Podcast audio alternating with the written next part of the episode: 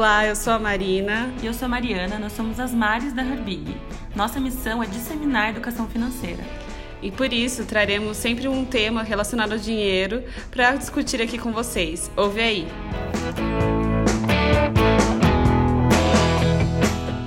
Oi, gente, estamos aqui com mais um tema e esse tema interessantíssimo que eu acho que todo mundo deveria saber, mas a gente não sabe, né, ou não tem consciência.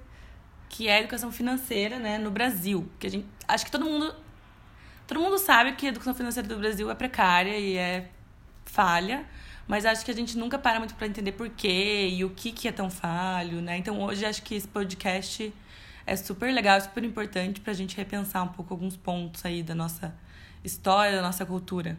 E também para entender assim, porque às vezes a gente não sabe, por a gente não saber, é, a gente nem pensa qual, qual é o grande o gap, né, do, de quanto a gente não sabe. Então a gente, é. ah, não temos educação financeira, beleza, não temos, mas o que que não sabemos? E o que precisamos né? saber, né? O que, que precisamos saber para ter uma educação financeira? Então eu acho que é, realmente é, é muito importante a gente falar sobre isso. E a gente espera que esse, esse podcast seja ouvido até o final.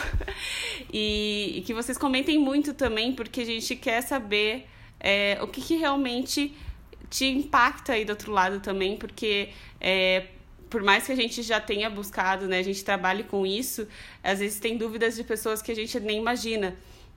Então é realmente sempre muito interessante essa troca, né? E acho também assim, a gente mesmo que estudou, estudou administração, né? Tá nesse contexto financeiro, mesmo assim a gente pega às vezes coisas que a gente vê que, que peca na nossa, na nossa vida, na nossa cultura, de entender e que isso com o tempo, assim. Então acho que a gente vai falar mais sobre isso também. Não é que. Ah, porque você fez. Muitos dos nossos clientes às vezes já fizeram, fizeram um curso de administração né, que são empreendedores e falam, tipo, ah, eu fiz administração, mas eu não sei isso. É. E assim, muito, e se torna muito, uma muito. culpa, né? É, que eles tornam uma culpa, assim. Então, é, isso é normal e acho que muito por causa da nossa educação financeira, de base. De base, é. de base. Não é, é. Ah, a faculdade não ensinou. Gente, a faculdade já é um ensino superior que você vai te ensinar administração para empresas. Mas você não teve administração para pro pessoal, né? Não, e é tanta pessoais. coisinha ali na faculdade que você vai acaba indo. Às vezes você nem presta atenção, passa batido, porque não é uma coisa que você que chamava. Você viu na prática, né? É. Não vai ver na prática, então realmente se você não consegue aplicar aquela teoria, tipo, putz, eu posso aplicar essa teoria também na minha vida, né?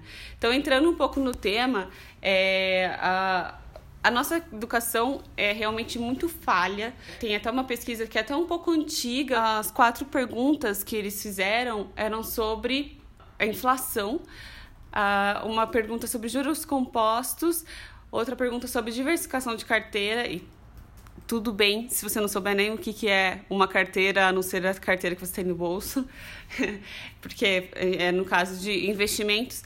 E outra pergunta também de, dessa parte de, é, de empréstimos. Então, assim, é, são perguntas realmente básicas que estão tá no nosso cotidiano, está no nosso dia a dia. E 35% dos, dos brasileiros souberam falar, é, responder três dessas perguntas, ou seja, é muito baixo. A gente ficou atrás de Madagascar e Zimbábue.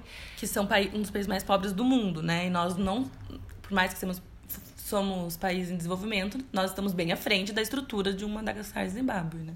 E mesmo assim, eles sabiam mais que a gente é, sobre é essas questões.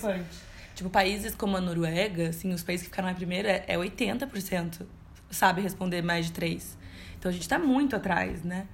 Então, e é 2014 mesmo a, pesquisa, mas assim, é uma pesquisa super grande que demora anos para fazer, né? Talvez Deve avançamos ter... um pouco, mas não certeza. sei se tanto assim a ponto de mudar essa realidade, né? É, então nesse caso a gente ficou 74 né, posição nesse ranking mundial na educação financeira. É, então é, uma, é um número muito preocupante mesmo, porque inflação está no nosso dia a dia, né? Então, quando a gente vai ali no mercado, o morango mudou de preço, é, é inflação mexendo no nosso dia a dia, é, né? Acho que finanças afeta a nossa vida no, no total, assim. E daí quando a gente pergunta assim, tá, mas por que educação financeira, tá, é falha, como a gente já falou, mas o porquê que é falha no Brasil, assim? O que que, o que, que explica a gente estar tá em em 74, não sei falar 74. 74. é, o que que explica a gente estar tá nesse lugar, atrás de Zimbábue, como a gente já falou, países super pobres, com pouca estrutura. né? O que, que justifica, assim? Então, acho que é isso que a gente quer trazer um pouco hoje, assim. O primeiro ponto que justifica e que acho que todo mundo vai meio que lembrar dos pais falando um pouco é a nossa questão histórica mesmo, é, é nosso governo. É, o nosso país é um país inflacionário desde os anos 40. Então a gente passou por crises inflacionárias, sempre com. Você não sabe quanto o dinheiro vai valer amanhã. E a gente sabe que nos anos 80 e 90, né, que são épocas que nossos pais eram jovens, estavam começando no mercado de trabalho, foi uma época de hiperinflação. Então, assim, se você recebia um salário hoje, e era uma coisa absurda, né? Sim. Não é a inflação que a gente tem hoje, que é 3%, já chegou esses, esses 3, 4 anos atrás, foi 9%, a gente já ficou super assustado. Era 100%, mais, mil por cento. Sabe aquela compra do mês que a sua mãe às vezes faz até hoje? Ah, eu vou fazer a compra do mês. Era porque lá atrás era necessário você comprar tudo num dia que você tá com dinheiro, porque amanhã ele já mudou totalmente o preço, já é, subiu pra caramba. Diz que era muito comum no mercado você tá comprando e vira o funcionário do mercado etiquetando, e remarcar. remarcando. Então, assim, como que eles iam guardar dinheiro se amanhã esse dinheiro podia valer nada? Podia valer muito menos. É, né? então, assim, era muito difícil você se programar, se planejar. É, pelo contrário, então tinha que estocar coisa, tinha que comprar, estocar. Então, essa foi a mentalidade que os nossos pais cresceram, né? Tiveram uma. Foram, começaram no mercado de trabalho nessa mentalidade. E, foi, e acaba passando isso de geração para geração, né? Então, tivemos várias mudanças de moeda, né? É, tentando fazer planos para conter a inflação, todos falhando. Tivemos a questão da, da poupança no governo Collor, que o governo foi lá e tirou, né? É, pegou toda a poupança das pessoas. Então, como que as pessoas vão ter confiança em investir, em guardar dinheiro, em poupar, se o dinheiro não ia valer amanhã o que vale hoje?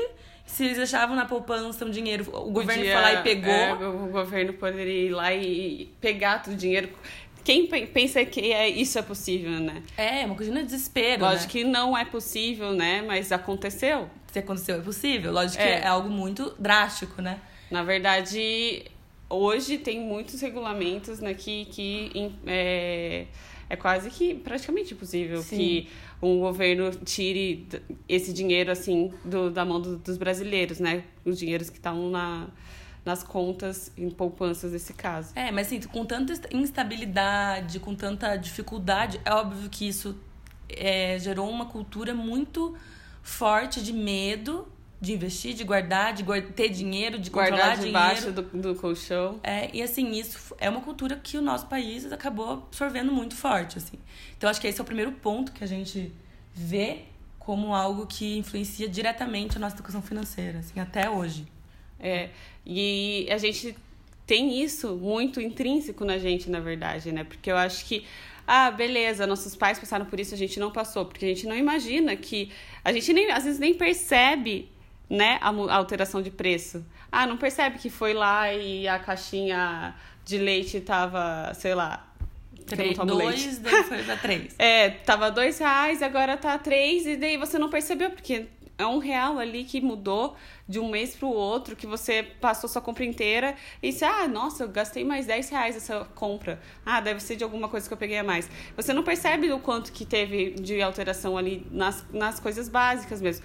Claro, tem muitas pessoas que percebem que às vezes, tipo, no arroz muda é. e centavos e realmente impacta, é, que eu acho que é o assunto que a gente vai entrar agora também, que a, a renda per capita do brasileiro, né, média, é 1.300 e... Em 2018, foi 1.373. Foi 1.373. Então, realmente, para uma pessoa que tem um salário de 1.373, é que tá ali comprando um arroz que vai alterar os centavos, ela vai perceber. É, porque assim, a gente fala 1.373 e a gente tem que pagar tudo, porque, né, é segurança, é transporte, é saúde, alimentação. É, não cabe, às vezes não fecha essa conta, né, quando a gente chega no final do mês, né, e ainda pensar em guardar, em poupar, o brasileiro desiste já no. Quando é. entra o salário, já desiste de guardar, né? E, se a gente for pensar, é, a gente paga muito imposto, né? Então, é, é, em média, a gente paga, trabalha cinco meses para pagar os impostos. Mas quais impostos? Se 1.300 não pagaria o imposto de renda, né? não, é, não atingir o teto para você ter que declarar e pagar o imposto de renda. Os impostos que estão totalmente no seu dia a dia e que hoje você pode até olhar nas notas, nas nossas fiscais, elas são obrigadas, né, a demonstrar, a quebrar isso para você. Então tem imposto municipal, estadual e nacional. Isso impacta, tipo, todos os produtos que você compra, todos os serviços que você compra, tudo que você consome. Eu tava vendo esses dias que, por exemplo, o feijão tem, tem 18% de imposto em cima do feijão. E isso em países desenvolvidos é muito raro você ter tanto imposto em cima de ainda mais de produtos tão básicos. Assim. Básicos na, na alimentação é, do Feijão é o, é o, alimento, principal alimento do, do, brasileiro, né? Praticamente, arroz e feijão. Então, assim, mesmo nesses alimentos que é essencial para a vida do brasileiro, mais simples, e aliás, de todas as classes sociais, porque feijão todo mundo come, tem 18% de imposto em cima disso. Assim. Então, tudo tem imposto. Tudo, tudo, tudo. E muito imposto sobre o produto. E quando é sobre o produto, não importa se você ganha mil mundo. ou se você ganha 10 mil, é o mesmo imposto que se paga. Né? Então, assim, claro que para quem ganha mil e paga 18% no feijão, vai ser muito mais difícil comprar o feijão do que para quem ganha 10 mil e vai pagar os mesmos 18%. Então, a gente é algo muito forte mesmo na nossa economia. Assim, É, e, e, é realmente muito preocupante, porque se você imagina que você trabalha cinco meses só para pagar imposto, os outros seis você tem que se virar nos 30 para pagar aluguel, é, alimentação, tipo, realmente o que sobra ali, né, do, do, do valor do alimento, e, e todo o resto, né, tipo, que você tem para viver. Então, e, é, e daí o que, que fica tão atrativo? Os financiamentos. Ou parcelar, o carnê. Pra caber no bolso? Pra caber no bolso, porque a pessoa ganha 1.300 reais, então, tipo, beleza, vou parcelar em 18 vezes e vou comprar. E aqui é, não era... posso comprar, né? Não posso pagar 5 mil, ou enfim, ah, mas eu 200 reais por mês eu posso. Mas o que, que é 200 reais por mês, né? É, ideia, muitas vezes, né? Por exemplo, carro. O carro chega com três carros, né? Você paga o financiamento, no final você pagou três carros.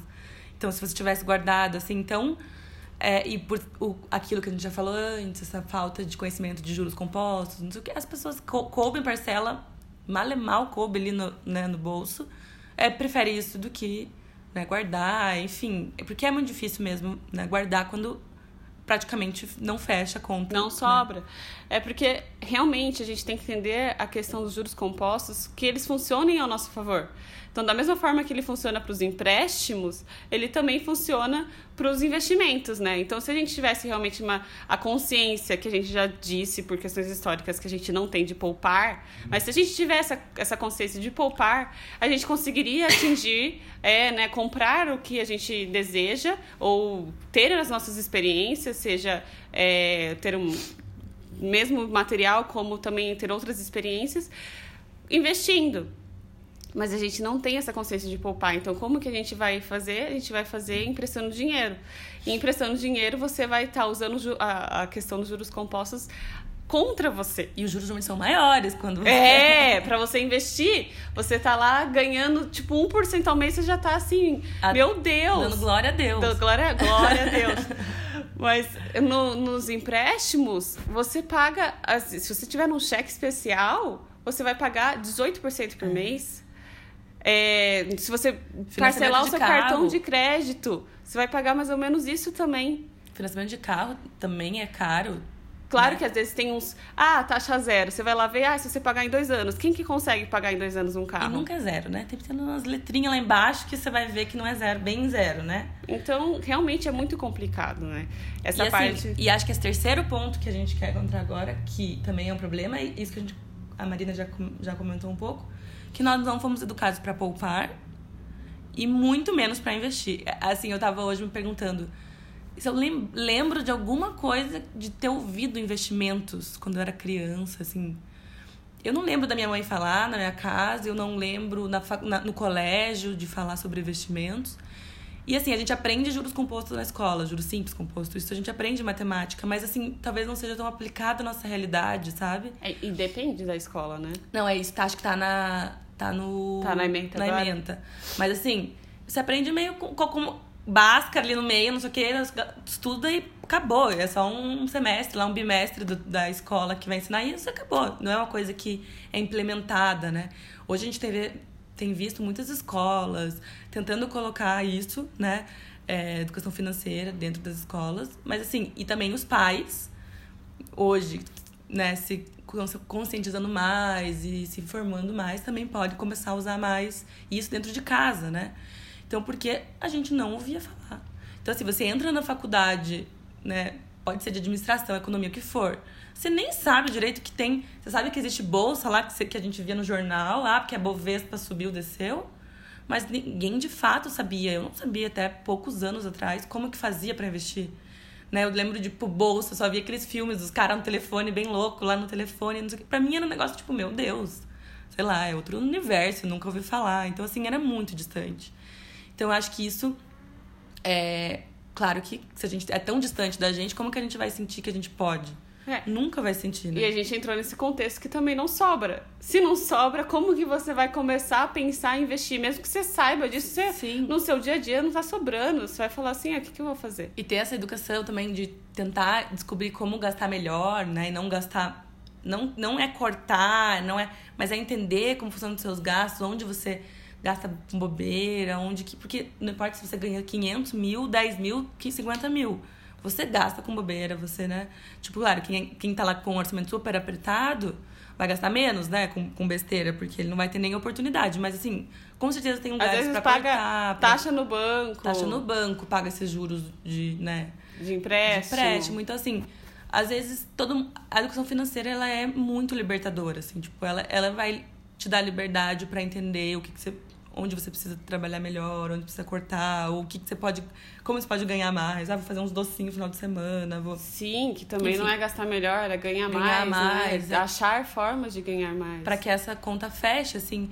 E é isso, não ter medo de falar de dinheiro, não ter medo de, né, de, de comentar o assunto, de, de ler, de ajuda. pedir ajuda. É o primeiro passo para conseguir começar, né, a, a, lidar melhor com isso, assim. É, então, entrando nessa questão, né? Você pode se informar muito sobre isso. Tem muita informação na internet, inclusive de graça. Vários canais, não só no nosso, mas outros canais também, Natália Arcuri, Primo Rico, sobre investimentos. É... Acho que de educação financeira tem menos até, mas tem aquele domínio suas finanças, tem finanças femininas. É, enfim, tem muitas é, pessoas falando sobre finanças que é um conteúdo gratuito e que. É, e acho que isso é a solução. Quando a gente fala assim, ah, então tá. Então a cultura do nosso país vem lá de trás, enraizado, que não dá para guardar, não dá para poupar. A gente não aprende isso na escola nem em casa, a gente ganha menos do que a gente gasta, a gente paga um monte de imposto. Tá, então tem solução isso daí tudo, né? Acho que isso acaba, às vezes, parece que não tem saída, né? Mas tem, né? Então, isso que, como a gente acabou de falar, tipo, quanto de material que tem na internet hoje disponível pra gente, assim, pra falar sobre isso, pra ler sobre isso, pra ouvir. Ah, não gosto de ler? Tem podcast. Ah, não gosto de eu ficar ouvindo? Tem vídeo no YouTube. Eu não... Tem de tudo que é tipo de jeito. Tem livro, tem revista, tem tudo que é tipo de, de mídia, né? A gente consegue ter esse, esse conteúdo de graça, assim, e coisa que a gente tem que ser sinceros, nossos pais, né? Os nossos avós não tinham. Então era muito. Hoje em dia é muito mais democratizada essa informação. Então todo mundo pode ter acesso, ou quase todo mundo, né? A gente precisa só né, ir atrás disso. Acho que se você está aqui ouvindo o podcast, já deu o primeiro passo, né, para talvez estar tá se preparando melhor para é, isso. E deixar de se enganar, né, também. Porque às vezes quando a gente fala assim, ah, mas eu não tenho tempo, mas eu não tenho dinheiro, você tá se enganando, né? É, não tá enganando mais ninguém, é se enganar. Então, assim, todo mundo tem uma, é, uma forma de melhorar o seu comprometimento com as suas finanças, ou melhorar a sua organização com as finanças, melhorar seu controle com as finanças. Hoje tem muito aplicativo para você realmente controlar. É, anotar no papel também pode ser uma solução para você. Então, você tem que encontrar a sua melhor ferramenta e parar de é, arranjar desculpas para você mesmo. Porque eu acho que, assim, é, nesse ciclo vicioso né, do consumo, todos nós estamos. É, aí vale entender é, o que, que a gente quer gastar nosso dinheiro e tudo mais. Então, tem que se informar para não, não pagar é, coisas de bobeiras, como a gente está falando, né? Então, entrando em outro, em outro aspecto também, as fintechs vieram muito aí para revolucionar a forma, inclusive, como os bancos se relacionam com as pessoas. Então, as fintechs são é, quase exclusivamente sem taxas, né? Muitas sem, sem taxas totalmente, e outras têm algumas taxas que também é muito importante você saber e ver, estudar de cada, sobre cada uma. Mas elas vieram para revolucionar, porque elas justamente tiraram as taxas para que você paga de bobeira nos bancos convencionais, né? É, e hoje não tem burocracia, então é muito mais fácil. Você pode abrir uma conta no banco. O Brasil é um país que tem muita gente ainda, até hoje, sem conta em banco ainda. Né? Então as pessoas, tem muita gente que ganha, né? É, tá no, no trabalho informal, ganha dinheiro, ainda não tem nem conta em banco, a gente não consegue nem mapear muito bem essas Guarda pessoas. dinheiro debaixo do colchão? É, então assim, e como? Porque era muito difícil, tinha que provar renda, tinha que não sei o que, era mil coisas para abrir uma conta no banco. Hoje, com um clique, cinco minutos você consegue abrir uma conta. Tira foto do seu. né? Você não tem que pagar condução e ir até o lugar cinco vezes porque faltou um documento. Não, você tirou a foto ali, já enviou, eles vão analisar e vão te retornar dentro Corretora de um dia. também de investimento. Então, assim, a gente também tem que ser grato é que hoje a gente tem uma mudança de cultura que lógico que a gente pegou ainda esse ainda respingou essa cultura que nossos pais viveram, mas a gente não viveu a inflação. Nós estamos há mais de duas décadas em uma economia estável, né? Então, a, isso vai ser refletido agora e está sendo refletido no nosso, nosso comportamento hoje. Hoje a gente vê o jovem, né, a geração millennials, que todo mundo chama, né, é muito mais interessada nesse assunto de finanças, muito mais interessada em investir.